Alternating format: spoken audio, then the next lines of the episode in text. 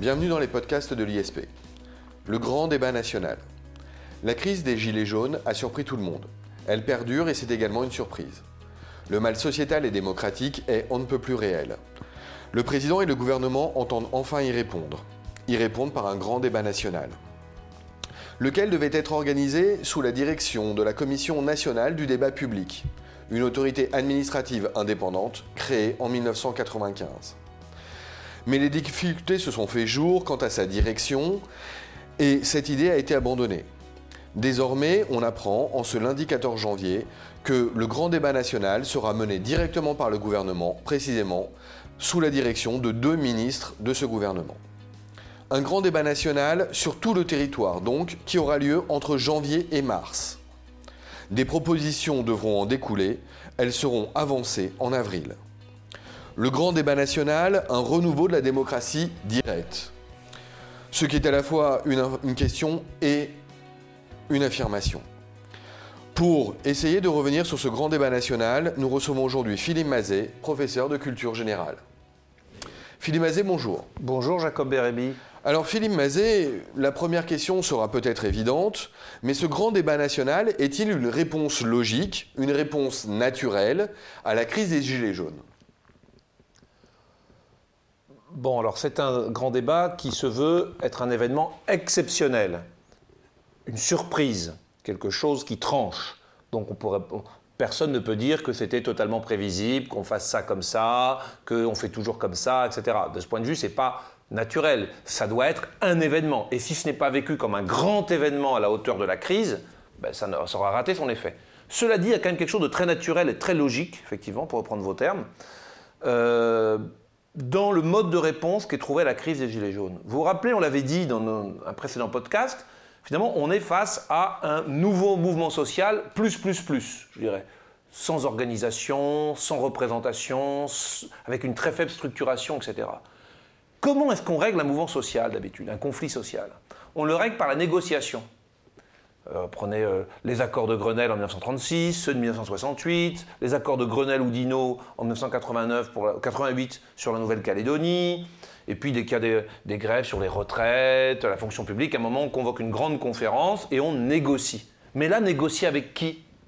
Avec les deux, trois porte-paroles des Gilets jaunes médiatiques que l'on voit de temps en temps, qu'on aperçoit de temps en temps sur les plateaux de télé? On ne peut pas négocier avec un mouvement qui n'est pas organisé, en face de soi, on n'a pas de syndicat, on n'a même pas la coordination lycéenne ou la confédération paysanne. Oui, c'est de nouveau l'absence de corps intermédiaire qui pose voilà. la difficulté de la réponse Exactement. au mouvement. Donc la sortie de crise ne peut pas se faire comme ça se fait d'habitude. Donc il fallait trouver une autre formule euh, qui ne se limite pas justement à ce mouvement, puisque en tant que tel, il n'a pas de, de représentation bien délimitée, mais qui essaye de répondre aux préoccupations plus générale exprimée par ce mouvement. Et de ce point de vue, l'exercice est, est, réussi déjà. Voilà. D'accord. Donc, de ce point de vue-là, le grand débat national pourrait être effectivement une réponse au mouvement. Mais enfin, qu'est-ce qu'il faut penser de cette démarche, de l'esprit euh, qui va gouverner ce grand débat national? Est-ce qu'il a ne serait-ce qu'un sens, ce grand débat national Philippe Mazet? Alors, vous parlez de, de, la démarche, du sens, de l'esprit. Donc, je souhaiterais rester euh, au niveau de grands principes, je dirais presque de philosophie politique, hein, ce, pour cette question qui est un peu sur le. On vous écoute. L'intention. Ben, je pense que ça va. C'est une démarche profondément citoyenne et démocratique, de ce point de vue. Il y a une phrase qui m'a beaucoup frappé, et euh, nos étudiants euh, de, de l'ISP, euh, qui, qui, ont fait un peu de culture générale avec moi, ne seront pas étonnés du fait qu'elle m'ait frappé. C'est quand le président dit Nous allons je, transformer vos colères en propositions. Il faut transformer vos colères ou votre colère en proposition. Ici, vous citez la lettre du président Exactement. Emmanuel Macron diffusée ce euh, lundi 14 ce lundi 14 janvier. Et là, effectivement, on a une colère, donc une émotion qui représente, qui est fondée sur des difficultés personnelles rencontrées par euh, des gilets jaunes et qui s'exprime uniquement, je veux dire, du point de vue individuel ou par petits groupes de gens qui partagent la même difficulté. Et ça s'accompagne parfois de, de, demandes un peu démagogiques euh, dans tous les sens. Enfin, il y a un fond de réalité à ces difficultés. Il n'y a pas que des demandes démagogiques. Non, non, non, non. je ne parle pas des difficultés. Les difficultés, elles sont réelles, vécues par un certain nombre de la population. Ça entraîne une colère, et un mouvement qui traduit cette colère, et on se plaît, puisqu'on est entre soi, on est entre gilets jaunes, à demander euh, la suppression de telle institution, ceci, cela, etc. Ça, c'est l'état actuel. Ce n'est pas un comportement de citoyen. Être citoyen, c'est exercer une fonction politique qui consiste non pas à se fonder sur ses intérêts personnels ou à vouloir répondre à ses intérêts personnels, mais à rechercher le bien commun, l'intérêt général. Et de ce point de vue, on élève le débat à un débat de société auquel tous les Français sont conviés, et non pas une négociation avec des protestataires. Donc ça, c'est très bien, passer d'un intérêt personnel ou d'un groupe à l'intérêt général. Tous les Français, même les très riches, même ceux qui sont dans les centres-villes, ont le droit aussi de se prononcer. C'est de l'avenir de notre destin commun dont il est question. On passe de la colère, de l'émotion sur laquelle on ne saurait fonder son opinion de citoyen, en aucun cas, à la raison. Exercer sa fonction de citoyen, c'est faire œuvre de raison et de rechercher bien rationnellement l'intérêt général. Et donc là, on dit voilà, on va poser les choses. Et dans l'aspect raisonnable, il y a notamment l'aspect responsabilisant. Moi, je suis assez frappé que les trois premiers euh, items, là, de, premiers thèmes de questions, sur lesquels on viendra sans doute, mettent les gens face à leurs responsabilités. Attendez, vous voulez moins d'impôts plus de services publics? Comment on fait? Attendez, vous voulez de la proximité, vous voulez être entendu, et vous dites qu'il y a trop d'administration, trop d'échelons administratifs Comment on fait? Attendez, vous êtes d'accord qu'il faut répondre aux enjeux de développement durable, mais vous voulez pas faire d'efforts? Comment on fait? C'est ce que j'entends en disant ça, et c'est la rationalité, on responsabilise, c'est le contraire de la démagogie où on veut tout et son contraire. Et puis, très important, euh, il ne s'agit pas simplement d'exprimer sa colère ou d'exprimer son opinion. Point. Il s'agit de débattre. La démocratie, ce n'est pas une juxtaposition, de même que l'intérêt général n'est pas une juxtaposition d'intérêts particuliers, l'opinion démocratique, ce n'est pas une juxtaposition d'opinions individuelles ou de groupes qu'on peut collecter par sondage. C'est le résultat d'une délibération entre citoyens, le résultat d'un débat. C'est ça ce qui est valable, ce qui est audible en démocratie. Et là, on propose un débat entre ceux qui étaient dans les Gilets jaunes, ceux qui n'y étaient pas, voilà. Et, il n'y a de, progrès, je dirais, de la démocratie que dans un débat rationnel entre des gens qui visent l'intérêt général. Chacun après peut avoir sa conception. Ça, ça s'appelle la citoyenneté, ça s'appelle la démocratie. Et je crois que par rapport au mouvement auquel on a assisté, on fait clairement avec cette démarche plusieurs pas dans cette direction. Alors, Philippe Mazet, pardonnez-moi, mais j'ai l'impression que vous avez une vision un peu idéaliste du grand débat national à venir. Alors peut-être avez-vous raison, et c'est peut-être souhaitable. Mais déjà, quand vous le présentez ainsi, on a l'impression de quelque chose effectivement d'événementiel d'original, mais vous avez vous-même cité les multiples Grenelles. Je pourrais vous parler des assises, du grand débat sur l'identité nationale qui a déjà, bon, même si euh, ça a été presque un feu de paille euh, diligenté par le président Sarkozy à l'époque, le grand débat national, le fait qu'il ne soit pas officiellement thématique, même s'il l'est, on reviendra sur les thèmes, vous l'avez dit, euh, on n'a pas l'impression que ça soit une réponse si originale que ça.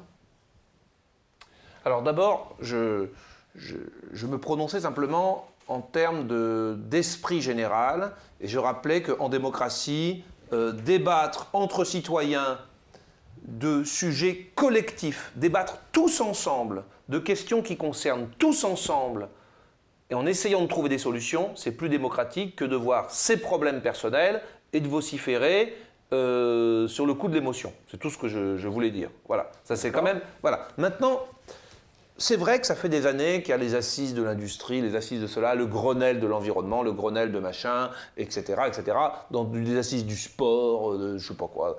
On n'arrête pas de faire des grandes conférences euh, qui sonnent un peu démocratie participative. Et puis, on pourrait dire, ben là, voilà, c'est un de plus, quoi. C'est un de plus. Oui et non.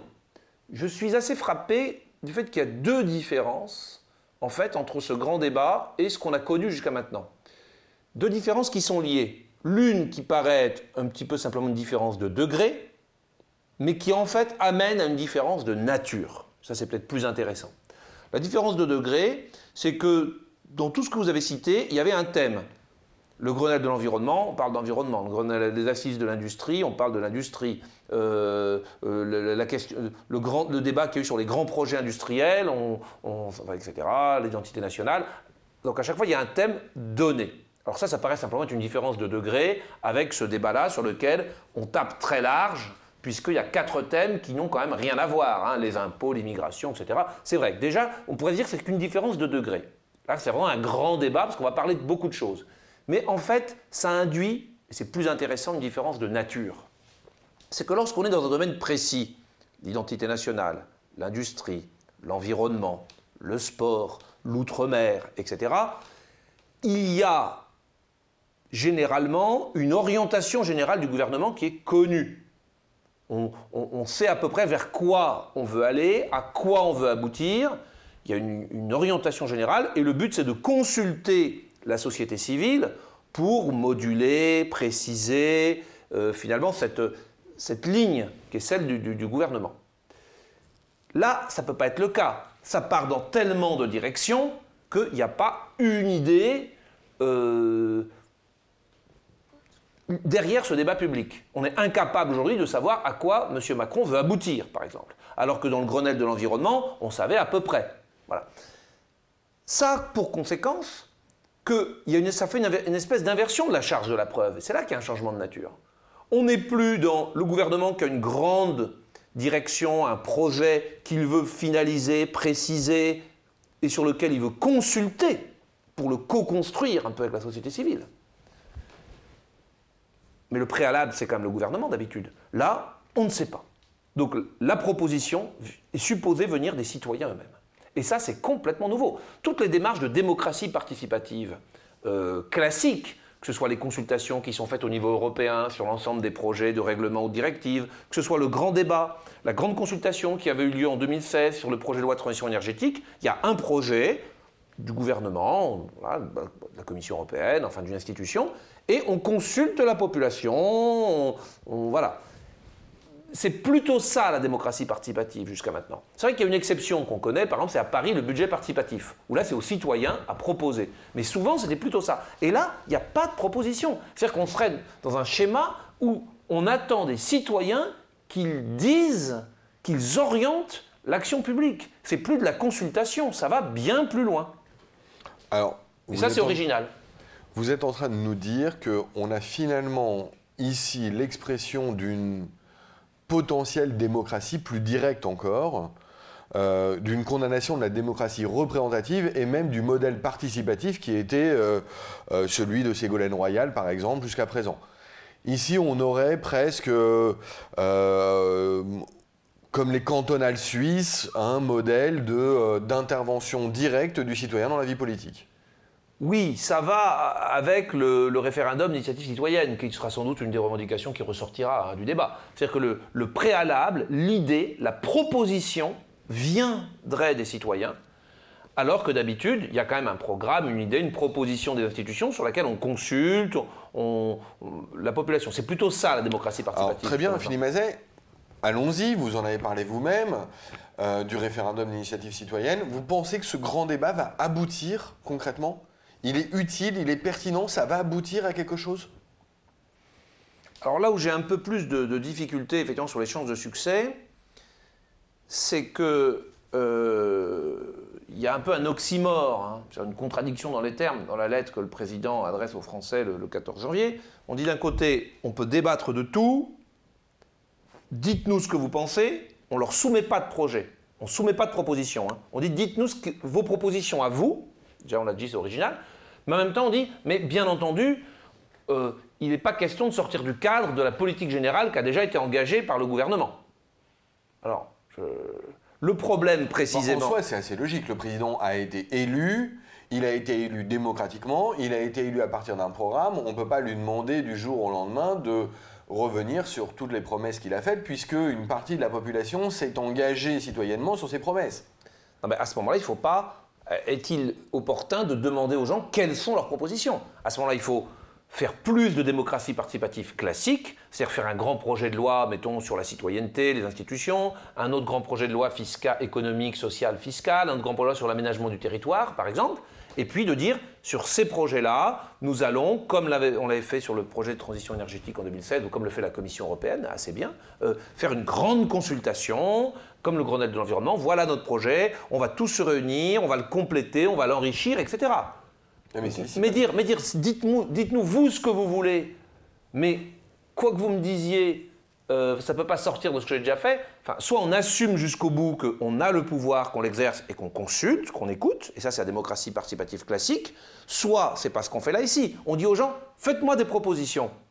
Bon, ben là, il faut aller au bout de la logique. Je, trouve qu'il y a un peu une, contradiction et je pense qu'il y aura beaucoup de déceptions. Une contradiction qui s'exprime aussi, Philippe Mazel, dans son organisation. Euh, on le sait, euh, c'était sous la houlette normalement de la Commission nationale du débat public. Bon, alors une autorité administrative indépendante que la plupart des gens ont découvert euh, à l'occasion, effectivement, eh bien, des discussions avec Chantal Joanneau et de sa rémunération et de son abandon de sa direction. Mmh. Là, dans l'organisation, le grand débat national va être organisé eh bien, par deux ministres ça donne une réalité au débat? Moi, je, bon, on peut toujours gloser là-dessus, dire qu'ils sont jugés partis, etc. Euh, bon, c'est vrai que l'initiative vient pas de la base, elle vient du président. Le gouvernement va l'orchestrer. On demande au préfet de désigner un référent par département, même si c'est pas le préfet qui mène le débat. Moi, j'ai plutôt confiance quand même dans la volonté vraiment, je crois, aujourd'hui de l'exécutif, euh, de, l'État, de laisser, de libérer la parole et de faire que ce soit vraiment quelque chose de participatif, etc. Je ne pense pas qu'on ait à craindre que les ministres canalisent, orientent, censurent le débat. J'ai plutôt confiance. À titre professionnel, personnel, j'ai participé au Grenelle de l'environnement à l'époque.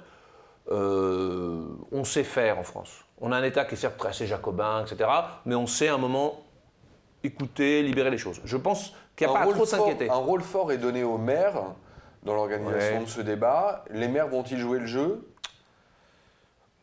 Moi, je pense que c'est une bonne idée. Euh, parce que les maires, c'est l'expression de la démocratie de proximité. Il y a pas mal de cahiers de doléances, d'ailleurs, de Gilets jaunes qui ont été reçus par des maires déjà bien avant le lancement de cette initiative. Maintenant, évidemment, après la façon dont euh, M. Macron leur a posé un lapin lors du congrès des maires au mois de novembre, ce qui était inédit, qui a été pris comme un véritable camouflet, un véritable mépris pour les petits élus locaux, leur demander maintenant euh, de voler à son secours et de participer, etc. Moi, je trouve que c'est le bon niveau, c'est une bonne idée. Maintenant, il y, a, ces problèmes de relations entre le président et les maires qui posent des difficultés. Je, voudrais revenir sur un point quand même, qui est sur le fond, parce que je crois que ça, transcende beaucoup de nos débats, euh, des débats qu'on a notamment à, cette antenne avec vous, Jacob Beribi. Finalement, sur le point de savoir, on a déjà eu des débats plusieurs comme ça, est-ce que c'est un problème de démocratie, d'institution, d'organisation, euh, de nouveaux modes de fonctionnement, etc. Pour la démocratie participative, démocratie directe, consultative, tout ça Ou est-ce que c'est un problème de méthode finalement Ou est-ce que c'est un problème vraiment de fond? Moi je crois que faut quand même rappeler quand, Emmanuel Macron pose ces questions en disant bon, il faut bien qu'on fasse des choix ensemble, savoir si on veut baisser les impôts, les services publics, etc. Il faut qu'on se mette autour de la table, il faut que chacun comprenne, il faut que je vous écoute. On laisse entendre que c'est évident qu'on ne peut pas à la fois baisser les impôts et avoir plus de services publics. On laisse entendre que c'est évident qu'on ne peut pas à la fois avoir plus des jetons locaux, euh, etc. Rappelons pour, pour, ceux qui nous écoutent les quatre thèmes qui ont été les quatre thèmes qui vont faire l'objet du grand débat national. La transition écologique d'abord, la fiscalité et les dépenses publiques ensuite, la démocratie et la citoyenneté qui sera peut-être un morceau essentiel de la discussion, et enfin euh, l'organisation de l'État et des services publics. On a quand même le sentiment à la fois que l'on va parler un peu de tout, mais au risque de parler de oui, rien. Oui, mais excusez-moi, je, vous avez raison. Ce que je voudrais dire aussi, c'est que si, est-ce que cela fait consensus que l'on doit se situer dans le cadre du de notre modèle de société actuel Je ne crois pas plus du tout. si tout le monde était pro-européen, convaincu qu'il faille respecter les fameux 3% de déficit, si tout le monde adhérait globalement à l'idée qu'on doit vivre dans la mondialisation, en laissant les personnes, les capitaux circuler, si tout le monde était convaincu de ça, en gros était libéral et européen, eh bien, effectivement, on pourrait à bon droit dire bon, mettons-nous autour de la table, essayons de trouver des solutions. On ne peut pas avoir le beurre et l'argent du beurre. Il faut qu'on construise ensemble. Mais je crois que c'est particulièrement dangereux de le faire dans un pays où, si on prend le premier tour de la présidentielle d'il y a un an et demi, vous avez 50% de la population qui vote pour des partis qui refusent toutes ces contraintes, qui veulent fermer les frontières. J'ai du mal à vous suivre, Philippe Mazet. Tantôt, vous nous dites que le grand débat national est une bonne idée et presque une solution à la crise des Gilets jaunes un plus démocratique. Et là, vous l'évoquez comme un risque démocratique. Je pense que c'est un risque parce que c'est un plus démocratique, mais si ça fait vraiment remonter ce que pensent les gens, dans la société française aujourd'hui, le débat n'est pas simplement sur euh, les équilibres à trouver dans le cadre d'un système, quel système libéral européen il y a la moitié de la population française qui est pour quitter l'Union européenne, pour s'affranchir des règles de déficit, pour fermer les frontières, pour interdire la libre circulation des capitaux, pour taxer les grandes entreprises, pour rétablir l'ISF. Il y a la moitié de la population française qui veut ça. Et, ces personnes-là, euh, ça, va, ça va surgir, justement. Ça va surgir. D'accord. Je rebondis sur ce que vous dites, Philippe Mazet.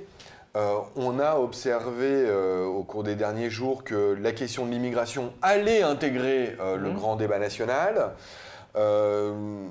J'ai pour ma part été inquiet de voir que l'une des doléances les plus avancées au cours des dernières semaines, c'était la remise en cause d'une égalité acquise en droit de la famille entre les couples. Et donc l'idée que certains aimeraient revenir sur le mariage homosexuel. Mmh. Alors, je voudrais avancer une idée avec vous, euh, Philippe Mazet. Est-ce que, euh, parce qu'on a été un des seuls pays où euh, le vote populiste ne l'a pas emporté aux dernières élections, est-ce que c'est pas sa revanche à laquelle on assiste quelque peu? Et surtout, est-ce qu'on ne va pas donner tribune au populisme au travers de ce grand débat national bah, Complètement. Moi, c'est exactement ce que j'étais en train, peut-être pas très clairement, d'essayer de dire. J'ai l'impression, en lisant les questions, qu'on a le sentiment qu'il y a un certain consensus dans ces Français sur lequel qu'on doit rester dans un système, qui est notre mode de fonctionnement actuel, auquel d'ailleurs les étudiants qui passent des concours administratifs, hein, je tiens à le dire, doivent globalement adhérer. Euh, l'économie de marché, la mondialisation, le souci de l'équilibre des finances publiques, donc pas trop de déficit, le souci de la compétitivité dans un cadre de mondialisation économique, donc pas trop de prélèvements obligatoires, et que tout ça sont des prérequis sur lesquels tout le monde serait d'accord, et la question, ça serait de savoir comment on s'organise dans ce cadre-là. Mais je le répète, on ne fait pas consensus. Il y a la moitié de. Je parle même pas des questions de mœurs, euh, etc., le mariage pour tous ou autre. Il y a la moitié de la population qui est sur des positions qui considèrent que ce système est injuste, qu'il faut en sortir, et que euh, voilà. Et donc ça, ça va ressortir. Et là, ça va compliquer le débat. Hein. ça va compliquer le débat. Vous parlez de, du, mariage pour tous, effectivement. La question après, c'est peut-on débattre de tout? C'est le risque d'un thème où on dit il y a déjà plein de domaines et en plus, vous pouvez ajouter des questions. Le président a dit, c'est exactement cela. Hein. À côté des quatre thèmes que l'on a déjà cités, euh, le discours du président euh, prévoit que les organisateurs des débats locaux ont la liberté d'organiser tout, de débattre sur tout autre terme qui leur semble pertinent. Alors, moi je vais faire, euh, on va pas faire une dissertation, on n'est pas là pour ça, mais je me dis, peut-on débattre de tout finalement hein? Alors, il y a plusieurs choses à considérer. D'abord, peut-on débattre de tout euh, en matière économique, sociale, euh, organisation territoriale, etc. A priori, là, il n'y a pas de question de morale. Hein. Ben, déjà là, sur ces sujets-là, moi je repose la question. Il euh, faut bien se rappeler qu'il y a la moitié de la population qui ne partage pas, pour lequel l'organisation actuelle économique, sociale, européenne de notre État ne fait pas consensus. Mais j'irai plus loin, Philippe Mazès. Donc, la question, débattre la question, c'est est-ce qu'on a la qualité technique en tant que citoyen lambda, et je parle de moi notamment, Ouais. pour débattre de certaines questions, notamment de questions, je suis désolé, de transition écologique. Je n'y connais pas grand-chose.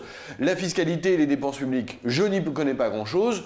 J'ai la prétention d'être un peu plus averti sur les questions démocratiques et l'organisation de l'État, et encore, Ouais. c'est peut-être tout simplement de la prétention.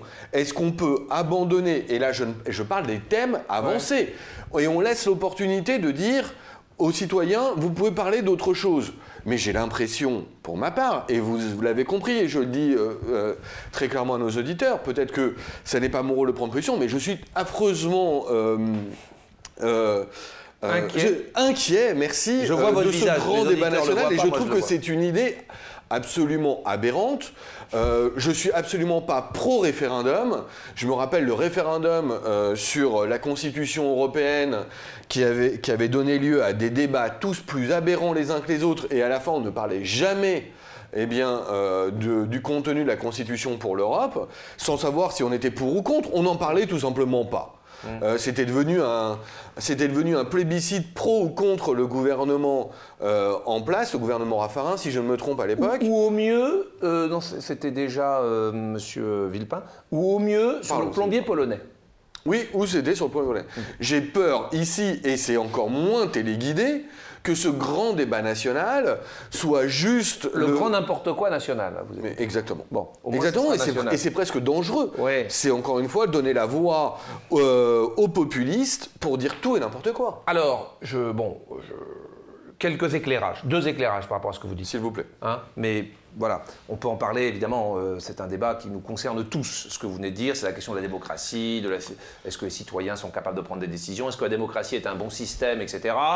Euh, on doit considérer quand même, ici à l'ISP, que la démocratie est le moins mauvais des systèmes. hein, et qu'il n'y a rien de mieux pour faire le bien du peuple que de faire décider le peuple. Voilà, c'est quand même ce qu'on doit encore euh, penser.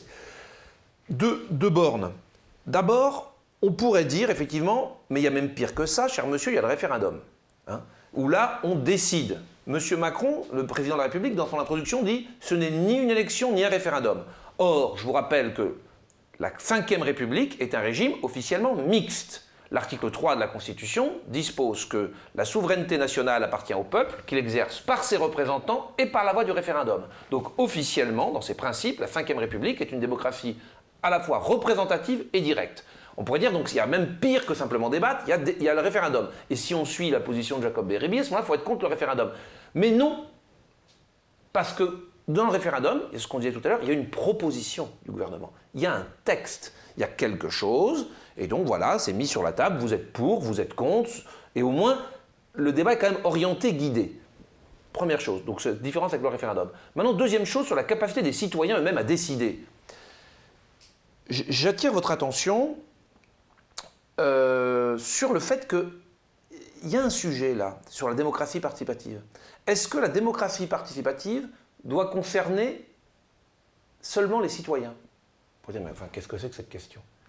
Je constate que bien souvent, les grands exercices de démocratie participative, le Grenelle de l'environnement, les procédures de consultation systématiques qui sont organisées par la Commission européenne, en fait, qui participe le plus vraiment, utilement? Ce ne sont pas les citoyens individuellement, c'est ce qu'on pourrait appeler la société civile organisée. Les entreprises, les associations, les ONG, les collectivités, les experts, euh, scientifiques, etc., les, associations même de citoyens, mais, les, groupes, parfois des personnes physiques aussi, hein, euh, c'est pas interdit, c'est ouvert à tout le monde, mais qui ont quand même une expertise, un intérêt, une connaissance pour ce sujet. Et je crois que bien souvent, la démocratie participative qui fonctionne, c'est une démocratie participative qui s'adresse pas seulement aux citoyens individuellement, mais aussi à ce qu'on peut appeler la société civile organisée, les syndicats, les associations, les collectivités, etc., et les ONG et autres. Et là, ça fonctionne pas mal. Effectivement, ce n'est pas le cas ici. Euh, là, c'est Monsieur Trucmuche. Il n'est pas prévu, je crois, que euh, les syndicats, les fondations, les, les, les- les- think tanks, les groupements professionnels et autres aient un rôle privilégié. C'est bien dommage. C'est bien dommage parce qu'effectivement, c'est là souvent que la société civile est, plus s'exprime bien et qu'il y a un vrai dialogue. Le citoyen pris individuellement, là, euh, c'est la société civile non organisée. Voilà. C'est un, point qu'il faut se rappeler quand on parle de démocratie participative et de société civile. Est-ce qu'on parle des citoyens, comme ça, pris individuellement, ou est-ce qu'on parle de la société civile organisée? J'ai une petite préférence pour la seconde quand même. Une dernière question, presque sous forme de conclusion, Philippe Mazet. Euh, peut-être plus générale et plus mmh. de philosophie politique. Est-ce qu'on ne peut pas euh, envisager la situation actuelle d'une démocratie participative plus poussée, plus directe, comme euh, définitivement une critique de la démocratie représentative? Et est-ce qu'on ne peut pas envisager que aujourd'hui, eh bien, notre constitution de la Ve République est le cœur du problème, le nœud du problème, et crée une insatisfaction euh, totale du citoyen parce qu'il n'a plus l'impression d'être représenté, mais simplement mené par un président qui a forcément pour lui l'Assemblée. Bon, je vais vous répondre en deux minutes, évidemment, parce que c'est le but. C'est le but. Euh, bon, alors, euh, on est au mois de janvier. Les, il se trouve qu'à l'ISP, le hasard veut que les cours ENM ont repris depuis peu. Et on est en plein dans tout ça avec nos étudiants qui, s'ils écoutent ça, de ces classes-là, vont un peu sourire. Et on ne va pas rediscuter ici de la démocratie, on reviendra à des participative, etc. Dans d'autres podcasts, on en a déjà parlé. Moi, je dirais, je prends justement, si, si j'ai une minute, je dirais, je ne sais pas, pour tout vous dire. Je me tire un peu une balle dans le pied. Je ne sais pas si c'est une question de démocratie participative, directe, représentative, crise de la représentation, de mode de scrutin, euh, de, problèmes de droit constitutionnel, de quinquennat, d'inversion du calendrier électoral, de mixité de la Ve République entre régime présidentiel et régime parlementaire. Tout ça, de faits majoritaires exacerbés, tout ça, je ne sais pas si la question est une question d'organisation institutionnelle, démocratique, politique, constitutionnelle ou si c'est pas tout autant euh, la réalité euh, d'un pays occidental, d'Europe occidentale, qui depuis 40 ans a un taux de croissance trop faible, qui depuis, depuis la fin des Trente Glorieuses, qui depuis 40 ans connaît le chômage de masse, qui s'est transformé en exclusion, en pauvreté, aujourd'hui en peur de déclassement de la part des classes moyennes, qui depuis 40 ans a ses comptes publics en déficit, et qui est aujourd'hui soumis euh, à la mondialisation et, aux inquiétudes immenses que cela crée et aux, difficultés économiques et sociales très réelles que cela crée, en particulier sur ce qui était le socle de nos sociétés démocratiques, qui était la classe moyenne. Est-ce que c'est un problème, je dirais, euh, pour euh, nos professeurs de droit constitutionnel, hein, au sens large, nos sciences politiques, ou est-ce que ce n'est pas tout autant d'abord un problème économique et social d'appauvrissement, de creusement des inégalités, objectif. Et je ne, je ne sais pas comment pondérer les deux. Il y a une part pour ce que vous soulevez, les questions politiques, mais il y a sans doute une grosse part aussi euh, de réelles difficultés économiques et sociales. Il est sans doute vrai que la réponse à nombre d'injustices n'est pas forcément institutionnelle ou juridique. Euh, sur ce point, je vous rejoins, Philippe Mazet. Philippe Mazet, merci beaucoup. Merci Jacob euh, Bérémy. Je conclurai simplement eh bien, ce podcast en soulignant que il poser davantage de questions que effectivement euh, il n'apportait euh, de réponses, mais c'est bien normal. Le grand débat national va commencer. Il est à vocation à durer trois mois et naturellement nous aurons l'occasion de revenir dessus avec les différents intervenants de l'ISP. Merci à tous, à très bientôt.